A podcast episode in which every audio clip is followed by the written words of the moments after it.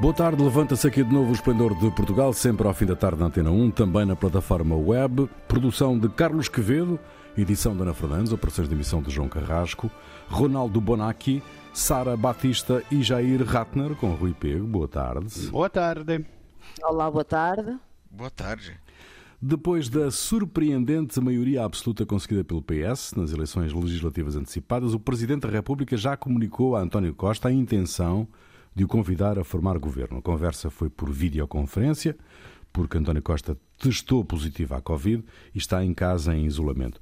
A indigitação como Primeiro-Ministro do 23º Governo Constitucional será formalizada depois do apuramento dos votos dos círculos eleitorais da Europa e de fora da Europa. Os ingleses dizem que não são as oposições que ganham eleições, são os governos que as perdem.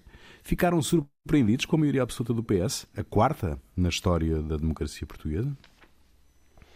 Eu confesso que eu fiquei, não estava à espera. Uhum. De todo. Sempre pensei que ia ser, uh, os resultados iam ser uh, muito disputados, não por influência das urnas, mas pelo aquilo que eu tinha acompanhado das conversas, tanto de António Costa como do Rui Rio, os dois grandes e fortes candidatos, e ambos tinham umas narrativas uh, muito consistentes e muito semelhantes. Acho que o Costa foi um bocadinho mais consistente em vários aspectos do que o Rui, numa forma geral, mas os dois tinham um discurso muito semelhante, nunca mudaram a narrativa com grandes oscilações ao longo do tempo, mesmo desde a altura da pré-campanha. E, portanto, eu acho que estava à espera de algo muito mais próximo. Tendencialmente estava à espera que o Costa ganhasse, mas considerava e estava totalmente aberta ao fator surpresa vindo de Rui Rio. Mas esta diferença, a mim, apanhou-me de, totalmente desprevenida. E, para mim, na minha perspectiva, o mais engraçado disto é que temos, tínhamos dois candidatos com, na minha perspectiva, na minha ótica, com estratégias muito semelhantes, mas que os resultados foram mesmo rigorosamente opostos. Uma esmaga, uma maioria absoluta de Costa e uma franca derrota do PSD. Uhum. Um, eu não estava à espera desta, deste resultado, confesso que não estava mesmo nada à espera deste é, resultado. É que nós, nós acreditamos na sondagem. E a sondagem não se sabe se, se são mais causa ou efeito do, da situação do país. É claro que, que, que que a, a estratégia, pareceu que a estratégia do Costa de dizer que era a maioria absoluta, sem dizê-lo ao começo, foi uma coisa que, que caiu mal no, nos eleitores. Depois voltou atrás e depois, eu não sei, não sei, eu acho, eu também caí em cheio nas, nas uh, sondagens e achava que íamos ter um período de, de, de, de, não maioria absoluta, de ter que tratar com outros, de fazer aliança, de coisas. Eu, eu não é tanto cair na, não é tanto cair nas sondagens, Ronaldo, porque mesmo as sondagens, mesmo aquela distância que eles davam, tínhamos de ter em consideração o intervalo de confiança de cada sondagem. E se nós tivermos em, em consideração o, o intervalo de confiança para o limite superior, para o Costa, e para o limite inferior, para o, o Rui Rio, possivelmente iam dar mais ou menos resultados. Na minha opinião, na minha expressão, não, não, é? foi não foi particularmente as sondagens que me não me influenciaram no voto. Não, não influenciou. Quer dizer, o... Foi o voto útil, eu, Jair, que, que desequilibrou que, a balança? Ah, bom, primeiro houve o, o, efeito voto útil. Segunda coisa, houve uma espécie, um, um erro geral, e, e não foi a primeira vez é, é, algo que tem acontecido. As eleições dentro do PSD que fizeram com que Rui Rio fosse reeleito, também as sondagens erraram feio ali, uhum. erraram agora novamente. E, é, o, e houve também mais um derrotado que, for, que foram uh, todas as pessoas que disseram que aqui era o fim de um ciclo não foi um fim de um ciclo, o governo continua até reforçado. O, o ciclo continua. É, por pelo menos mais quatro anos, pelo visto. E é, é, é, é essa é a questão. Né? Houve um, um processo todo em que as pessoas é, é, estavam. Bom, é, existia um. Eu acredito ainda que existia uma situação em relação ao governo, que existe uma, uma série de pessoas que estavam cansadas, mas vendo o que havia de opção, o que, o que podia acontecer, ou, ou com aquilo que podia acontecer, resolveram apostar numa espécie de estabilidade, do, no, na manutenção de, de, um governo que algumas coisas te, conseguiu fazer, ou fez, é, em termos de aumento do salário mínimo, em, em termos de. É, na área do, do do combate à Covid, o governo foi um sucesso. Durante meses se falava de que Portugal era o país com maior, maior eh, índice de vacinação uhum. da população. Quer dizer, houve uma série de coisas que jogavam a favor. E isso, bom, é, parece que quando chegou a hora do combate político, as pessoas, eh, muitas pessoas que deixaram, deixaram de comentar ou de, deixaram de, de ter em consideração. Hum. Quais são os perigos hum, da maioria absoluta? Hum, toda a gente fala nos perigos da maioria absoluta. Quais são os perigos, do, os perigos que vocês identificam?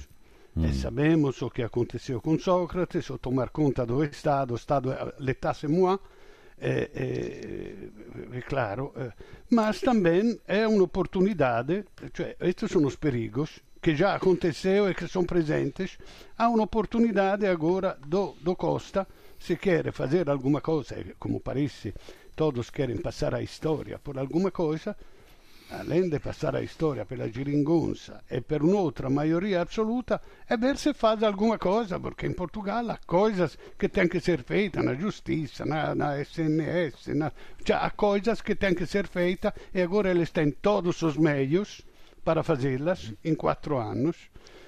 Eh, eu acho que não. É, é, mas colocando direto os perigos da maioria absoluta, primeiro, é, as, o, o, o, principal perigo é, é, não é necessário ouvir ninguém para tomar uma decisão. Esse é o principal perigo. Ou seja, as decisões certas ou erradas podem ser é, e com é, podem ser muito mais superficiais e não levar em consideração o conjunto da sociedade. É por isso que é, a maioria, maioria, maioria, absoluta não deu muito certo. Eu acho que né, nem quer dizer, o, o que foi gerado em termos de é, reação mesmo ao Sócrates ou mesmo a Cavaco Silva que eles não não é eles não precisavam ouvir nenhuma outra voz e, e, e, por isso, como não precisavam, muitas vezes não ouviam, não faziam aquilo que queriam e às vezes, isso é um, um dos perigos. Outro perigo é que cria-se, uh, pode-se criar, não digo, não é obrigatório, mas pode-se criar e muitas vezes é criada em torno do partido do, que está no poder com maioria absoluta, uma, é, um, um grupo que quer se aproveitar. Uhum. Uh, porque há, me, menos escrutínio do parlamento, ou seja, o, o, parlamento não tem, tanta, não tem tantas condições de, de verificar o que faz o governo. Então, uhum. como, com isso, é, pode facilitar o aumento da corrupção. Hum, a Assembleia da República é vai, ter que, vai ter que necessariamente ter aqui um papel de mais ativo de vigilância sobre a atividade do governo. Mas uhum. que papel uh, vocês veem terá o Presidente da República? Olha, é... eu não sei até que ponto é que. Bem, eu não sei até que ponto qual será o, o, papel do Presidente da República uh, nesta situação. Acho que dependerá muito da resposta do, dos restantes grupos parlamentares a tudo o que são decisões do Governo e do tipo de capacidade que os restantes grupos parlamentares podem exercer em termos de pressão. Individualmente, não sei o que é que Marcelo Rebelo Sousa pode fazer contra qualquer decisão que seja tomada quanto, quanto sobre de, de, António Costa. Mas eu queria só. Se intervém, vai ser uma força do bloqueio, não como era uma vez com Cavaco Silva. Uhum. Deixem-nos trabalhar, vai dizer o Costa, como disseram todos. Eu, eu que duvido que eu...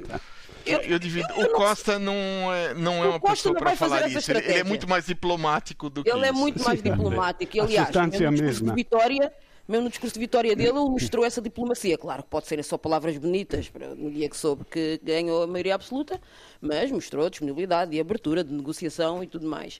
Mas subscrevo as palavras de Jair, acho que para mim, eu não sou muito fã de maiorias absolutas.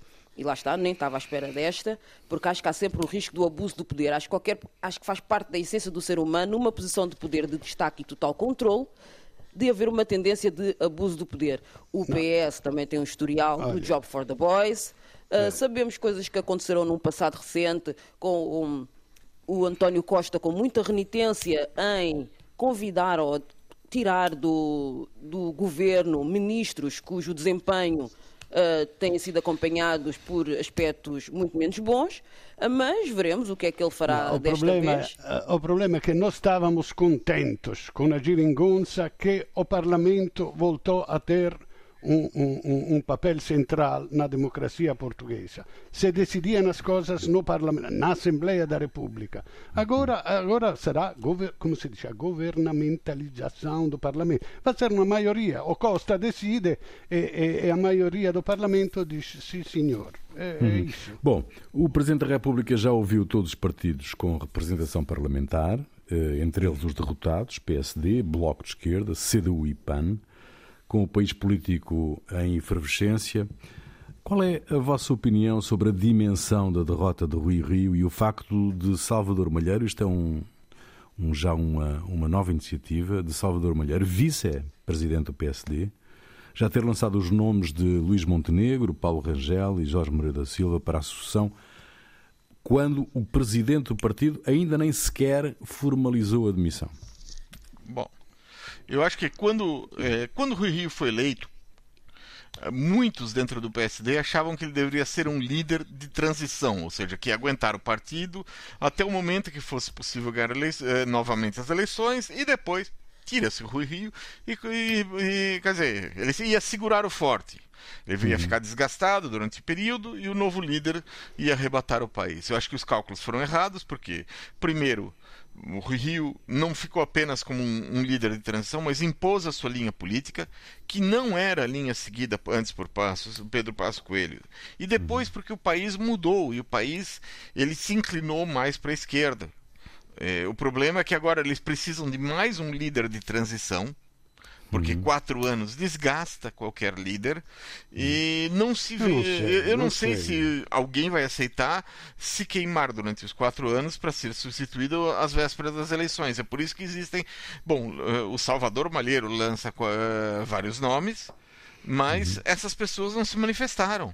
Ainda, certo, quer dizer. Certo. Eu não sei se foi uma boa moça a, a antecipar estes nomes da un punto di vista tattico, se va a queimarlo, ma ok, claro è che Montenegro, Montenegro che rappresenta a direita do, do, do, do PSD e che a te io acho un poco truculento, acho che a pessoa cioè, è molto efficace. Ele dimostrò quando era capogruppo no, no, na Assembleia do PSD. Líder parlamentar, sim. Líder parlamentar que, que, era muito eficaz na oposição. E, e, eu acho que quatro anos. Olha, o Rui Rio eh, ficou todo este tempo. Eu acho que quatro anos é o tempo necessário e suficiente para que, eu imagino, o, Montenegro como presidente do partido che cria tutta una narrativa e che cresce, che cresce contra o Xuxa, che, che, sono despesistas, contra tutta questa narrativa contro e che possa chegar daqui a quatro anos com uma posição consistente que possa ganhar. Eu não acho que. que, que, que Ronaldo, eu acho que você está esquecendo que vai haver uma chuva de milhões em Portugal. Uhum. que é, é, o dinheiro da União exato, Europeia, que exato. é o, o que, que, são, são várias, é o, o, o dinheiro que, é o, que vem normalmente para Portugal, que não é pouco, uh, o programa de recuperação, que também é pouco, o programa europeu é, é da agricultura é, vai ser e é praticamente impossível não haver um crescimento econômico e uhum. Mas por isso sei, mesmo, uh, crescimento econômico e, e, possivelmente com maior distribuição, desenvolvimento do país nesse processo. Então, então com, com isso, mesmo, vai ser criado um, um é, um líder que, que vai se opor a isso é, se torna muito então, complicado. qualquer um, hum. qualquer um vai mal. Mas, Qual, qualquer, um, Exato, qualquer um, qualquer um é terá dificuldades, seguramente. Todos eles Bom, vão ter muito mais hum. dificuldades hum. do que qualquer outro líder. Hum. Dizer, por mais que faça correto, vai ser difícil. E com o PC e com o Bloco, o que é que correu mal? Sara.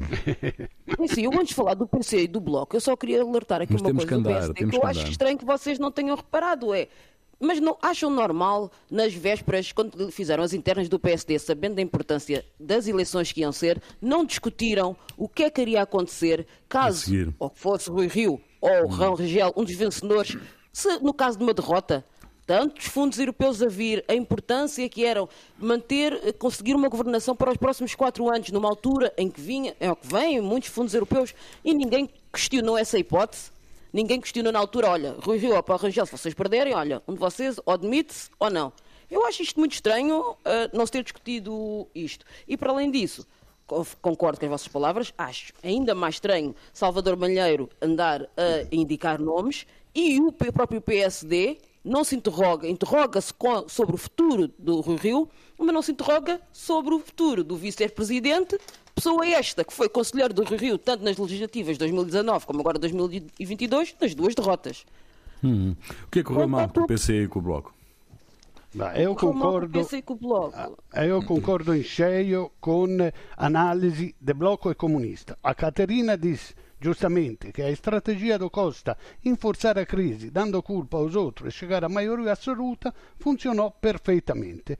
E o PCP diz que as decisões são feitas eh, eh, no PCP olhando o país e non o partido, deixando a entender que o PS fez isso, cioè fez uma coisa errada para o país, eh, que foram as eleições antecipadas, mas foi bom para o PS que teve a maioria absoluta. Então, eu concordo em cheio com esta análise.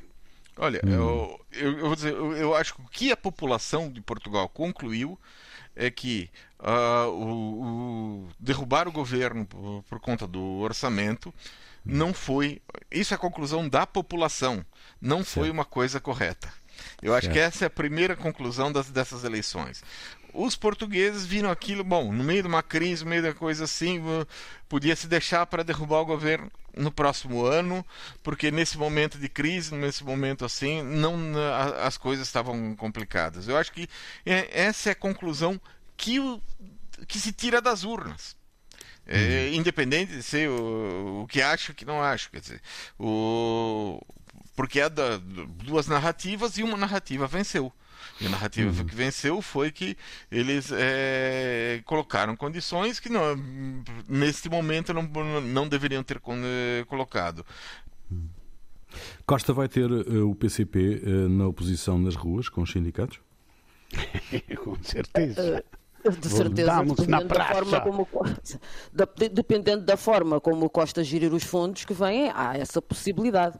Ah, mas também veremos agora o que é que vai ah, acontecer já no comício do partido em março deste ano, do, do PCP, quais são as diretivas que eles vão tomar, em- tendo em conta que ainda perderam elementos parlamentares bastante importantes, deputados bastante ah, importantes, mas ahm, eu acho que a Catarina Martins não, se- não vai fazer grande oposição às medidas de Costa. Mas eh, Jerónimo, não sei. Não sei. Eu acho que ele vai juntar-se com os movimentos laborais, mas veremos. Tudo, tudo, eu acho que tudo depende daquilo que Costa vai fazer. Ainda nenhum de nós sabe o que é que Costa vai fazer. Não, Lá mas, chegaremos, eh, lá chegaremos, lá chegaremos. É, E mas, e o mas eu acho que. Não, pr- primeiro eh, a questão sobre o Partido Comunista, quer dizer, ele praticamente fora do. do, do, do- fora, reduzido governo. no parlamento. Seis, seis deputados. É, é, seis deputados, comparado com o que tinha antes, é, é muito menos. Que eram né? 12. É, é, Eram 12. então. E, e Não, pensar no a seguinte: maior o queda Partido foi do Bloco, Comunista atenção. o, o Partido Comunista é um partido que tem 100 anos de, de- Uhum. de tradição. né? É, tem. Hum, O que, que se fala dele? É um eleitorado envelhecido. É, várias das bandeiras do partido são defendidas, por, e, e às vezes melhor defendidas, por outros agrupamentos políticos. E o que, aconteceu? Que ao entrar no acordo parlamentar de sustentação do governo em 2015, a Geringonça, foi derrubada uma espécie de muralha que impedia muitos dos seus apoiantes de olharem para outro, para qualquer outro partido, como tendo propostas válidas, o que se traduziu principalmente em perda de votos para o Partido Socialista. O, o PC ainda tem muita força a nível sindical. E isso uhum. é uma garantia de manutenção do, do partido, quer dizer, que não vai se extinguir. Uhum. Mas cada vez mais surgem categorias de trabalhadores que é difícil sindicalizar, como, por exemplo, quem trabalha para plataformas informáticas, sem uhum. horários de trabalho, sem local de trabalho, sem um contrato de emprego que possa ser discutido em contratação coletiva. Então, é complicado a situação para o PC, mas eu acho que ele vai se refugiar é no movimento sindical para tentar olha, crescer novamente. Olha, ele, o Jerônimo que parecia uma velha múmia como o Cavaco, afinal se dimostrou mais revolucionário de todos, fazendo a geringonça, que foi criação sua. Então ele já fez o que tinha que fazer. Agora seria bom que ele deixar, criasse um delfim consegnasse todas as pastas para ele e ajudasse a renovar, porque o PCP precisa de ser renovado mantendo os princípios do marxismo. Já voltaremos para a segunda parte do, do esplendor e, e à volta deste, ainda deste tema das eleições. Uh, vamos saber como estão as coisas nas saídas de Lisboa e do Porto neste final de tarde de quinta-feira com o Serviço Nacional de Informação de Trânsito da Rádio e Televisão de Portugal. Até já. Segunda parte do Esplendor de Portugal, Ronaldo Bonacci, Sara Batista e Jair Ratner. Vamos recuperar aqui uh, a conversa que estávamos a ter sobre o resultado das eleições uh, e, e, eu pedi-vos há pouco para comentarem a questão do CDS. Uh, eh, ele vai renascer das cinzas ou a sua extinção definitiva é um facto? com quatro anos ausente do Parlamento. No, l'araba fenicia la, la, mm. la, va, ris, va risurgir da cinza. Eu, acho que não, porque a única coisa que agora tem de original é uma coisa velha que cheira mufo, que é o, o conservadorismo dos costumes, porque o liberalismo foi para, para a iniciativa liberal. Os extremistas foram para, para o Chega, os moderados eh, foram para o PSD, eh, os poucos que agora o que fica é um conservadorismo que ninguém quer mais, insomma, ninguém quer mais. Então eu, eu lamento, mas vai desaparecer. Ele juntava em si todas estas coisas que eram muito heterogêneas. Não escolheu nenhuma desta desta batalha para fazer e está desaparecendo. Eh, lamento, desaparece.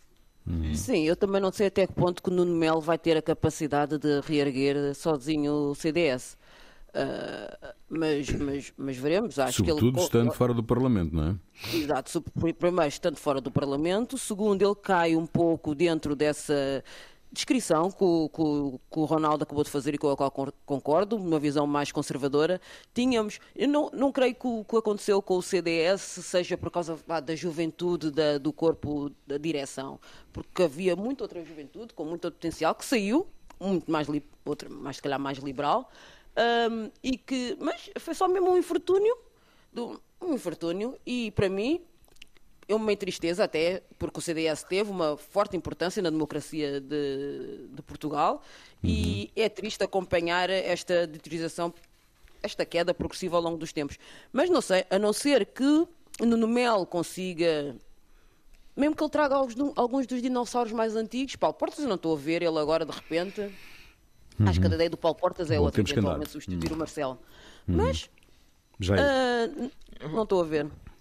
Eu acho que assim, bom, isso aí, a primeira coisa não dá para saber porque o, o, o, que vai acontecer depende muito da, do que da, da situação. Mas há um problema que o CDS tem, é, que é nível uh, programático, quando ele se de, declara, se o, o partido uh, se coloca numa posição de uh, defesa dos valores cristãos, é que uh, os valores cristãos desde o Papa Francisco mudaram e não são tão é, conservadores quanto eram é, com é, anos atrás. Quer dizer, até nisso o partido perde um pouco o eixo. Então, uhum. dizer, o partido tem implantação no interior norte do, do país, e é, isso aí não, não dá para negar. Algumas é, pra, tem presidências de Câmara, tem é, for, alguma força ali. Agora, essas pessoas provavelmente vão se sentir desamparadas É, isso depende do que fizer o Nuno Melo, mas é, provavelmente vão se sentir desamparadas e vão buscar outro porto de abrigo. Uhum. Muito bem, eu peço, um, apelo ao vosso poder de síntese para podermos uh, cumprir este calendário que temos para hoje. No novo Parlamento, uh, o Chega consegue 12 deputados, a Iniciativa Liberal 8 e o Livre conseguiu eleger Rui Tavares.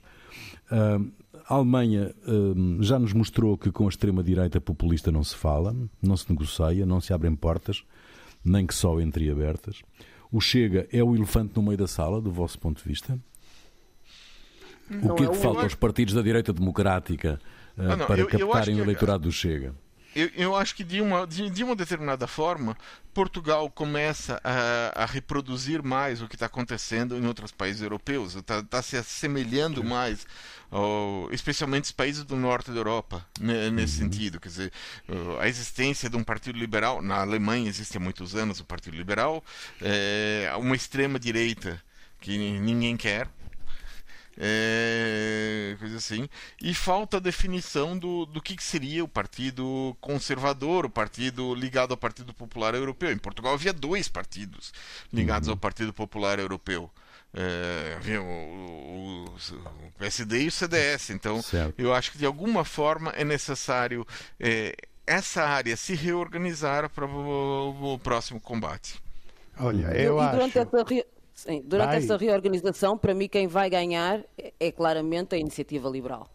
Uh, que ganha com, porque chega e efetivamente, não sei se está, até que ponto pode estar preparado para os quatro anos que se avizinham, uh, mas a iniciativa liberal, pelo todo o seu discurso Uh, e pelo número de votos e o número de deputados que angariou e o tipo de perfil que há pelo menos o perfil uh, que foi traçado para o, o eleitorado, uh, consegue cativar uh, uma franja da população que, que, como tu disseste há pouco e muito bem, Jair, que não se identifica com os ideais conservadores de muitos dos grandes partidos e se calhar deixaram de votar PSD e que passaram a votar Iniciativa Liberal.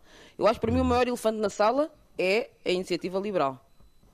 Um, Eu acho que o Chega, o Chega a Assembleia da Repubblica è, è, è una Camera che funziona con una valvola uh, ou seja, há, há passagem de um lado para outro, mas não o contrário. Então, os, os burros portugueses deixaram entrar o Chega, ele nunca vai sair, não pode que aumentar, porque não vão sair. Já se viu nos outros países, quando entram, não se devia encontrar a forma de impedir a estes movimentos neofascistas de participar na vida política. Uh, uh, uh. Agora, a iniciativa liberal é, é, é um gosto para nada, mas reconheço que os novinhos que são modernos, Exato. com costumes Exato. modernos e tal, e que não se reconheciam, né, o povo unido jamais será vencido, são de direita, de direita moderninhos. Ecco, então acho que tem um, uma cunha bastante vasta,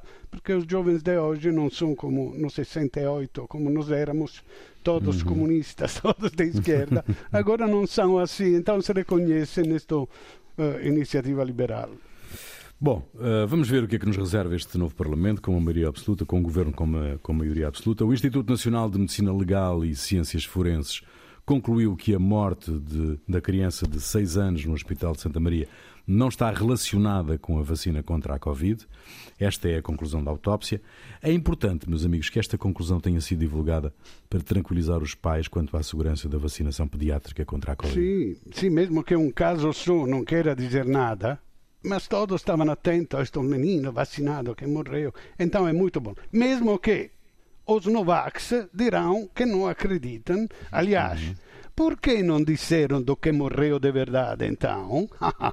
uhum. Há um complô de médicos, farmacêuticas e jornalistas para que o povo não saiba que estão organizando a nossa decimação. É uhum. isso. Não, o, o, que eu, o, o que eu vi né, na internet era coisa do tipo, ah, obedeceram ao, a, a, aos seus patrões, por isso Exatamente. deram essa explicação. Quer dizer, discutir com quem é fanático não adianta muito. Quer dizer, o, as pessoas, os fanáticos antivacinas, é, não, não, não, adianta ter uma evidência científica, não adianta o que, que falam, eles vão dizer, não, tô, Mas não teria esvaziado a especulação, não teria esvaziado a especulação se, como o Ronaldo disse, a autópsia tivesse revelado a causa da morte? Não, porque essas pessoas não acreditam nisso. É, as pessoas não acreditam em evidências científicas, esse é o problema. Uh, aquilo que eles falam, eles apenas acreditam naquilo que, com, com que eles já concordam. É, é, o caso, por exemplo, do, dos. E, e, é muito difícil discutir com eles. Por exemplo, as pessoas. É, há muitos casos de. No, é, no Brasil nos Estados Unidos, de, os médicos relatam que pessoas não são vacinadas, assim, chegam no hospital e quando é, são internadas, ou às vezes até quando estão a caminho da, dos cuidados intensivos, dizem: Ah, então agora, por favor, me dê a vacina. Aí, agora é tarde demais, hum. não dá mais. Isso, exato. Exato. Sara. Bem, há aqui um pormenor que é importante realçar: é que uhum. a possibilidade de morte súbita na criança é uma realidade muito existente pré-Covid. Uhum. E uma preocupação que as instâncias de cuidados pediátricos internacionais têm vindo a crescer Uh, com esta evidência desde há muito tempo. Todos nós conhecemos a síndrome de morte súbita do lactente, que é todas as crianças que morrem com menos de um ano subitamente. O caso desta criança, uh, que, que, estamos aqui a falar, é, está enquadrada de todos os acontecimentos de morte súbita com crianças com idades superiores a um ano. E isto já acontece há muito tempo. O problema é que as pessoas não têm conhecimento destes dados, porque isto nunca foi notificado, nunca foi falado nos meios de comunicação social. Mas se as pessoas estiverem quiserem informadas e quiserem se separar e distanciar disto do Covid, basta consultarem os dados públicos que estão disponíveis nas plataformas oficiais desde antes do, do, do, da pandemia e conseguem perceber que, por exemplo, em 2019, isto são os dados mais recentes disponíveis do Instituto Nacional de Estatística, morreram em Portugal 3 mil pessoas com idades superiores a um ano cujas causas são desconhecidas, mal definidas ou não específicas. E isto enquadra-se no conceito de definição do que é uma morte súbita. Uma morte súbita, portanto, é, tal como foi indicado, uma morte que não se sabe identificar a causa, mesmo após uma investigação clínica do caso, dos antecedentes pessoais, de uma autópsia e ainda de outros meios de diagnóstico complementares que são feitos para tentar detectar as causas. Portanto, é um diagnóstico de exclusão e uma realidade já muito existente do pré-Covid. Mas, hum, e, portanto, que é importante? É importante ter realçado? Claro que é. Mas o que era uhum. importante ainda mais ter enfatizado é que isto é uma realidade que já existe e que tem vindo a crescer até antes do, do, do Covid. Há semelhança, muito mas que mesmo assim é muito mais reduzida quando compararmos com a morte súbita nas crianças com menos de um ano, que essa ainda continua a ser altamente prevalente em termos mundiais, muito antes do, do Covid, mas que uhum. mesmo assim, ao longo dos tempos, tem vindo a ser reduzido drasticamente, porque como é mais evidente, há mais investigação, percebe-se que tem muito a ver com a forma de posicionamento dos bebés, do engasgamento, de não, de não arrotar, esse tipo de coisas, e percebem-se, para além da autópsia, de inclusão de novas técnicas complementares de diagnóstico, sequenciação e identificação de marcadores de doenças hereditárias e doenças congénitas, que também está muito relacionado com isso, e isso também se transporta esse conhecimento para mortes de pessoas com idades superiores a um ano e cuja causa não é desconhecida, ou não é conhecida. Portanto, acho que foi relevante e aqui eu acredito Portugal, à semelhança de outros países europeus, segue as normas uh, de tudo relacionado com como uh, abordar uma morte súbita e, portanto, uhum. acredito perfeitamente, se foi autópsia e tenham feito todos os métodos complementares, se não conseguem identificar uma causa, enquadra-se dentro do contexto de, destas doenças de morte súbita. Uhum. E, e, e, que é, e, que é, e, que é, e que é relevante informar às pessoas desta realidade. Muito bem. Sara, o que é que te fez perder a cabeça esta semana? Bem, o que me fez a perder a cabeça é se pensarmos se algum de nós sabe quem é que inventou o modelo matemático do GPS. Só alguém, alguém sabe quem inventou o VoiceOver, que é a tecnologia que permite fazer as chamadas pela internet, como pelo Skype e tudo mais. Ou quem inventou o aquecimento central. Ou quem inventou os pensos higiênicos. E a resposta uhum. a esta pergunta está na razão pela qual eu falo no meu Perder a Cabeça esta semana, que é a Black History Month, que se celebra-se este mês de fevereiro, que é o mês dedicado à cultura, à história e a todos os contributos da comunidade africana e afrodescendente em toda a diáspora para o mundo. Histórias estas que são geralmente marginalizadas, desconhecidas e, e postas e muitas vezes silenciadas e que estão na base da resposta a muitas destas perguntas que eu fiz e a tantas outras que não é do nosso conhecimento. E eu espero que em breve em Portugal também possa celebrar este mês e quem sabe os nossos filhos uh, possam estudar na literatura e, na, e, durante o nosso ensino básico autores uh, da língua que falem e que escrevam em português, que é uma língua que Portugal orgulha-se tanto de falar e que vai ser falada por mais de 400 milhões de pessoas, estima-se, em 2050, que se calhar, para além de Camões, podíamos ler um PPT ou um Água Luz ou tantos outros uhum. durante o ensino básico e secundário. É, seguramente. Ronaldo. Olha, a notícia é que a Catalunha perdoa centenas de bruxas torturadas e executadas durante três séculos. Não é que pede perdão por tê-la executado, não, perdoa.